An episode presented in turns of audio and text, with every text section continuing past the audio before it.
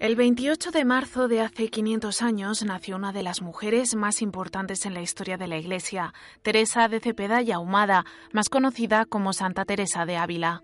Desde niña mostró una fuerte personalidad, tanto que se declaraba enemiguísima de ser monja. Sin embargo, con los años comenzó a considerar la vocación religiosa y en 1535 ingresó en el convento de la Encarnación con la oposición de su padre. Sin embargo, las normas algo relajadas de este convento no le agradaban demasiado. Cuando cumplió 39 años, comenzaron las visiones y experiencias místicas que le llevaron a emprender una auténtica revolución. Reformó el Carmelo para que recuperara su espíritu inicial pese a la oposición que encontró dentro de la misma iglesia y lo convirtió en la Orden de las Carmelitas Descalzas. Para hacer frente a las dificultades aplicó su conocido La paciencia todo lo alcanza, quien a Dios tiene nada le falta, y las dudas sobre su obra se disiparon.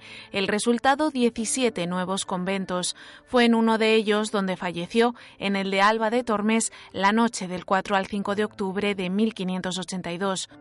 Fue beatificada por Pablo V en 1614, canonizada por Gregorio XV en 1622 y nombrada doctora de la Iglesia Universal por Pablo VI en 1970, la primera mujer que obtuvo este reconocimiento.